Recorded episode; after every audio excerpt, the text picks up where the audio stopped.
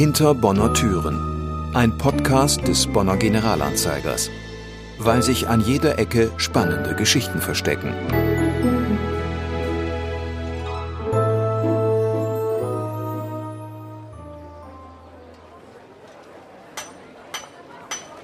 Wir schreiben das Jahr 1583. Wir stehen am Bonner Marktplatz vor der Gaststätte zur Blumen. Ein glückliches Paar um die 30 feiert seine Hochzeit. Doch der Schein trügt. Agnes und Gebhard sind kein normales Paar, das den Bund fürs Leben geschlossen hat. Kurz darauf müssen die frisch Vermählten Bonn fluchtartig verlassen. Denn was folgt, ist der erste Konfessionskrieg auf deutschem Boden. Was haben Agnes und Gebhard damit zu tun? Hallo, mein Name ist Christine Ludewig und ich sitze hier mit meiner Kollegin Johanna Lübke. Hi, wir sind beide Redakteurinnen beim Generalanzeiger und das hier ist die erste Folge von Hinter Bonner Türen. Hier sprechen wir über Orte in Bonn, bei denen man es vielleicht nicht unbedingt vermuten würde, aber in denen irgendetwas Spannendes oder Ungewöhnliches passiert ist. Wir wollen zu diesen Orten die Türen öffnen, die Geschichten hinter alten Gebäuden erzählen und euch damit verbundene Personen und Schicksale vorstellen, von denen ihr vielleicht noch nie gehört habt. In der Szene, die wir vorhin am Anfang gehört haben, sind wir quasi ins 16. Jahrhundert gereist und haben die Tür zur Gaststätte zur Blumen geöffnet. Diese Gaststätte gibt es heute noch und heute heißt sie Im Höttche. Das Im Höttche ist direkt neben dem alten Rathaus. Das heißt, jeder, der in Bonn wohnt, wird wahrscheinlich schon mal dran vorbeigelaufen sein oder vielleicht sogar schon mal drin gewesen sein. Die Gaststätte ist wahrscheinlich sogar die älteste in ganz Bonn und das sieht man ja auch an. Da sind ganz alte Balken, ähm, die auch nach dem Krieg wieder aufgebaut wurden. Vor 500 Jahren war das im Höttche Schauplatz einer folgenreichen Hochzeitsfeier, der von Agnes von Mansfeld-Eisleben und von Gebhard I., dem Erzbischof und Kurfürsten von Köln. Wir sind tatsächlich recht zufällig auf die Story gestoßen, weil sie nämlich auf der Rückseite der Speisekarte im, Höttche steht. Und hier fand also 1583 die Hochzeit dieser beiden statt, von denen wir gerade gehört haben. Eine Hochzeit ist ja erstmal gar nichts Ungewöhnliches, aber die Verbindung der beiden war tatsächlich ein Skandal. Genau. Agnes von Mansfeld-Eisleben war nämlich Protestantin und Gebhard I. war ja Erzbischof und Kurfürst von Köln und somit natürlich katholisch. Das waren damals gegnerische Lager, kann man, glaube ich, so sagen.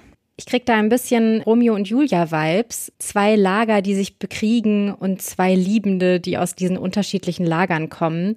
Johanna, du hast dich netterweise bereit erklärt, ein kleines Stück vorzutragen, das das Kennenlernen beschreiben soll. Ja, ich gebe mein Bestes. Das stolze dunkle Auge des Kurfürsten begegnete dem blauen, wunderbar schönen, seelenvollen Auge der Gräfin. Und Agnes, sie bebte am ganzen Körper. Weinend sank sie in die Knie. Gott, mein Gott, hilf mir. Habe ich zu fest gebaut auf das eigene unberührte Herz und soll nun gedemütigt werden bis in den Staub. Ist das die Liebe? Die Liebe zu einem fremden Manne und zu diesem, einem katholischen Kirchenfürsten. Ich will nicht, ich darf nicht. Also ja, so stellte sich zumindest die Schriftstellerin Eugenie Tafel oder Eugenie, wir sind uns nicht so ganz sicher, wie man sie jetzt ausgesprochen hat, im 19. Jahrhundert das Kennenlernen der beiden vor. Danke auf jeden Fall für die schöne Performance, Johanna. Ähm, also wenn es wirklich so in der Art stattgefunden hat, dann hat die Liebe da ganz schön eingeschlagen, würde ich sagen. Ähm, von der Fiktion aber zurück zu den Fakten. Die sehen so aus. Agnes von Mansfeld kam aus Gerresheim bei Düsseldorf und landete über ihren Schwager, der zum Gefolge des Erzbischofs gehörte, auf dem einen oder anderen Hoffest. Spätestens seit 1580 war sie wohl seine heimliche Geliebte. Aber wie skandalös war das jetzt damals wirklich? Das haben wir den Historiker Michael Rohrschneider von der Uni Bonn gefragt. Ja, so skandalös war das eigentlich gar nicht. Auch spätere Kölner Kurfürsten, denken wir an Clemens August, hatten ihre Liebschaften, das ist nichts Außergewöhnliches, sondern das Skandalöse war eigentlich, dass Kurfürst Gebhard, nachdem er geheiratet hatte, noch seine Ämter behalten wollte. Das war der eigentliche Skandal, denn das durfte er rechtlich gesehen nicht. Die Verwandten seiner Geliebten haben ja auch Druck auf ihn ausgeübt, also sie wollten nicht, dass, dass ihre Schwester, also die Schwester so, so eine Art Mätressendasein da verbrachte, sondern sie wollten, dass das ganz in geordnete Bahnen ähm, verlief und das war für Gebhardt ein Problem. Und er hat das so gelöst, indem er eben zum protestantischen Glauben übergetreten ist. Er hat sie geheiratet, das heißt, das war eine legitime Beziehung. Aber dann trat das Problem auf. Er wollte nicht von seinen Ämtern zurücktreten. Das hätte nämlich geheißen, dass er auf seine ähm, Einkünfte hätte verzichten müssen. Also das sind finanzielle Aspekte, die dann da auch eine Rolle spielen. Es geht nicht nur um Ehre und Reputation als Kurfürst oder Erzbischof, sondern es geht ganz konkret um Geld, um Einkünfte, äh, um die Versorgung. Und darauf hat er nicht verzichtet. Und deshalb ging der Krieg am Ende los. Vor dem Hintergrund fragt man sich ja dann doch, wie Gebhardt eigentlich darauf kam, dass er mit seinem Plan überhaupt durchkommen würde. Ja, das ist eine interessante Frage, denn eigentlich gilt er etwas so als Zögerer, als Zauderer. Er ist aber, hat verschiedene Leute von außerhalb gehabt, die ihn angefeuert haben, gewissermaßen diesen konsequent äh, gegen die Katholiken ausgerichteten Weg weiterzuführen und auch sich gegen Widerstände durchzusetzen. Denn alleine wäre er wahrscheinlich gar nicht auf die Idee gekommen, sondern dadurch, dass er Einflüsse von außen hatten, die ihn dazu bestärkt haben, hier den offenen Konflikt zu suchen. Das hat ihn offenbar dazu bewogen, dass er hier den Konfliktweg auch am Ende gegangen ist. Denn von seiner Persönlichkeit, nach allem, was wir wissen, ist er eher ähm, ja, kein besonders entschlussfreudiger Herrscher gewesen. Aber er war wohl offenbar sehr von Einflüssen von außen abhängig und hat die auch auf sich wirken lassen. Äußere Einflüsse, davon spricht Rohrschneider hier und meint unter anderem heimlich protestantisch gewordene Grafen, die Teil des Kölner Domkapitells waren. Sie rieten Gebhard also, zum protestantischen Glauben überzutreten. Diese Bedrohung alarmierte dann den Kaiser, den Papst und die größte katholische Territorialmacht im Reich, das Herzogtum Bayern. Der Funke für den ersten Konfessionskrieg auf deutschem Boden, der später Kölnischer Krieg genannt wurde, war gezündet. Wir haben Professor Rohrschneider nach der politischen Ausgangslage gefragt, die es möglich machte, dass das Ganze so eskaliert ist. Ja, das ist in der Tat ein ganz wichtiger Unterschied dieses 16. Jahrhunderts zu unserer heutigen Zeit, weil wir damals noch eine ganz enge Verzahnung von Politik und Religion hatten. Also unsere heute gewöhnliche Trennung zwischen Staat und Kirche, wie sie für uns in unserem christlichen Kontext seit der Aufklärung gang und gäbe ist, ist für die damalige Zeit noch eigentlich unvorstellbar. Ähm, die Verzahnung zwischen Politik, Konfession und Religion ist so eng gewesen, dass es für einen christlichen Herrscher zwingend verpflichtend war, nicht nur für sein eigenes Seelenheil zu sorgen, sondern auch für das Seelenheil seiner Untertanen. Das heißt, Politik und Konfession kann man im 16. oder auch 17. Jahrhundert noch gar nicht trennen. Und das ähm, ist tatsächlich in diesem Kontext des sogenannten Kölnischen oder Truchsessischen Krieges, in dem wir uns jetzt hier im 16. Jahrhundert bewegen, ein ganz wichtiger Faktor gewesen, um überhaupt die Hintergründe verstehen zu können. Es ging nämlich tatsächlich nicht nur um die persönliche Konfessionsentscheidung des Kölner Kurfürsten, sondern es ging damit automatisch um ganz wichtige Fragen der Politik.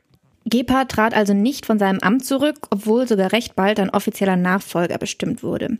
Dass das ein Problem sein könnte, kann man sich vorstellen und damit hätte er ehrlich gesagt auch rechnen können. Aber wie wurde dieses Problem dann ein Problem, das auch Bonn betroffen hat? Ja, Bonn ist tatsächlich hier ganz wichtig. Bonn ist damals schon de facto, kann man sagen, Haupt- und Residenzstadt des Kurfürstentums Köln. Die äh, Kölner Erzbischöfe sind ja im Mittelalter aus der Reichsstadt Köln mehr oder weniger verjagt worden und seitdem nimmt Bonn so eine Art Hauptstadtfunktion im Kurfürstentum und Erzbistum Köln ein.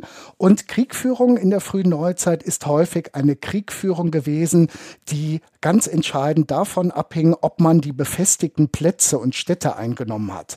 Und deshalb kann man in diesem Krieg verfolgen, dass vor allem hier um befestigte Plätze, also kleinere Festungen, Burgen und so weiter gekämpft wurde. Hier im Bonner Raum ist das zum Beispiel äh, Poppelsdorf, das war also ein Wasserschloss, aber auch die Godesburg, das ist ja ein ganz spektakuläres Ereignis im Krieg gewesen, dass man da den halben Burgberg in die Luft gesprengt hat.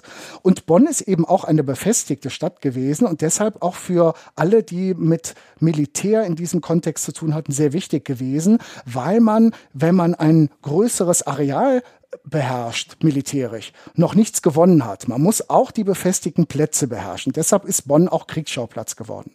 Der Konflikt beschränkte sich dann aber nicht nur auf Bonn und Köln, auch das Königreich Spanien zum Beispiel wurde involviert. Und wie kam es dazu? Also warum konnte es so weit kommen? Das ist ein ganz wichtiger Punkt. Die Situation hier in der Region ist überhaupt nicht zu verstehen, wenn man nicht diesen benachbarten großen Konflikt zwischen den aufständischen nördlichen Niederlanden und Spanien in, also berücksichtigt. Das ist also der Großkonflikt in der Nachbarschaft, der sich hier auch auf die Verhältnisse in Köln auswirkt, in Kurköln. Äh, Hintergrund ist Spanien, also die große militärische Hegemonialmacht des 16. Jahrhunderts wird herausgefordert durch die aufständischen kalvinistischen nördlichen Niederlande. Es kommt zum großen Konflikt und sowohl Spanien als auch die Niederlande haben ein unbedingtes Interesse daran, dass in ihrer direkten Nachbarschaft, also hier in äh, Kurköln, Verhältnisse herrschen, die ihren eigenen konfessionellen und politischen Interessen entsprechen.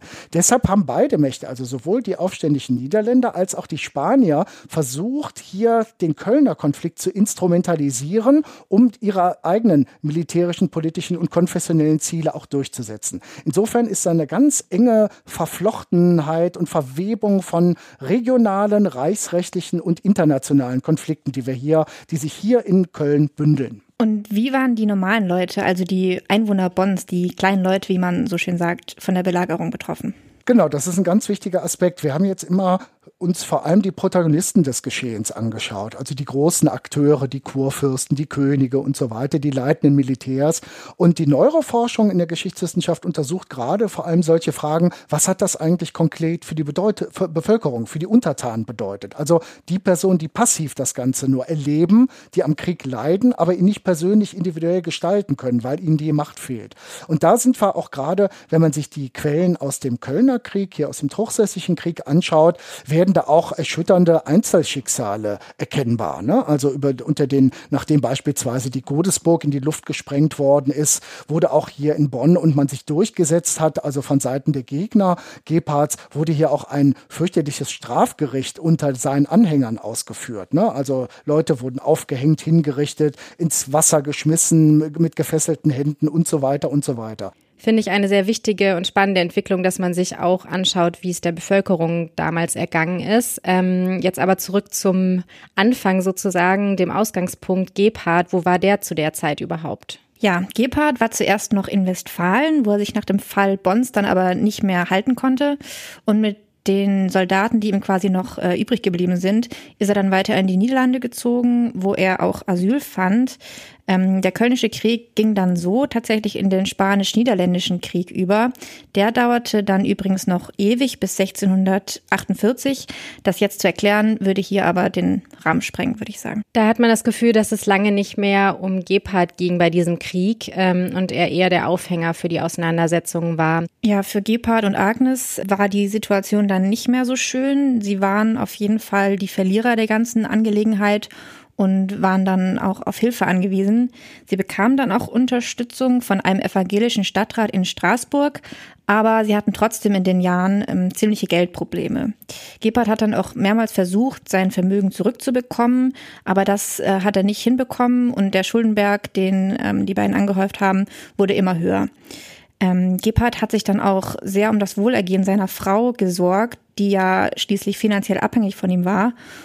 Und in einem Brief an seinen Bruder Karl 1588 hat Gebhardt geschrieben, er nehme all die Mühen auf sich, Zitat, damit sie auch wüsste, wo sie nach meinem Tod bleiben möchte.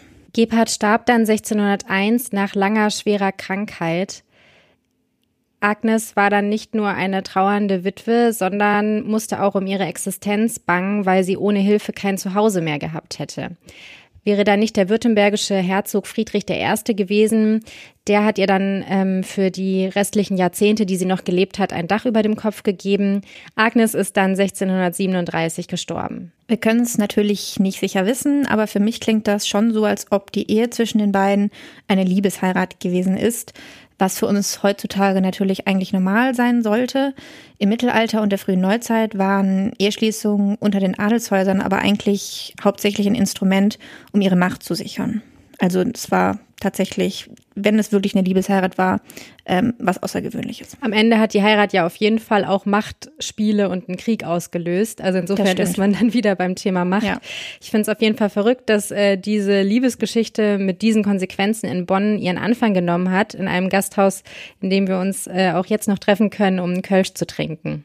Ja, das stimmt auf jeden Fall. Für die Einordnung dieser komplexen Gemengelage in dieser Folge danken wir nochmal herzlich unserem Experten, Herrn Professor Rohrschneider von der Uni Bonn. Wir werden euch in den nächsten Folgen auch noch an viele weitere Orte in Bonn mitnehmen und Geschichten von den Orten erzählen, die dort passiert sind und die man vielleicht auch so nicht erwarten würde. Wir hoffen auf jeden Fall, dass euch die erste Folge schon mal gefallen hat. Abonniert gerne unseren Podcast und bewertet ihn, wo es geht. Bis bald. Ciao. Tschüss. Das war Hinter Bonner Türen, ein Podcast des Bonner Generalanzeigers, weil sich an jeder Ecke spannende Geschichten verstecken. Eine Produktion der Generalanzeiger Bonn GmbH.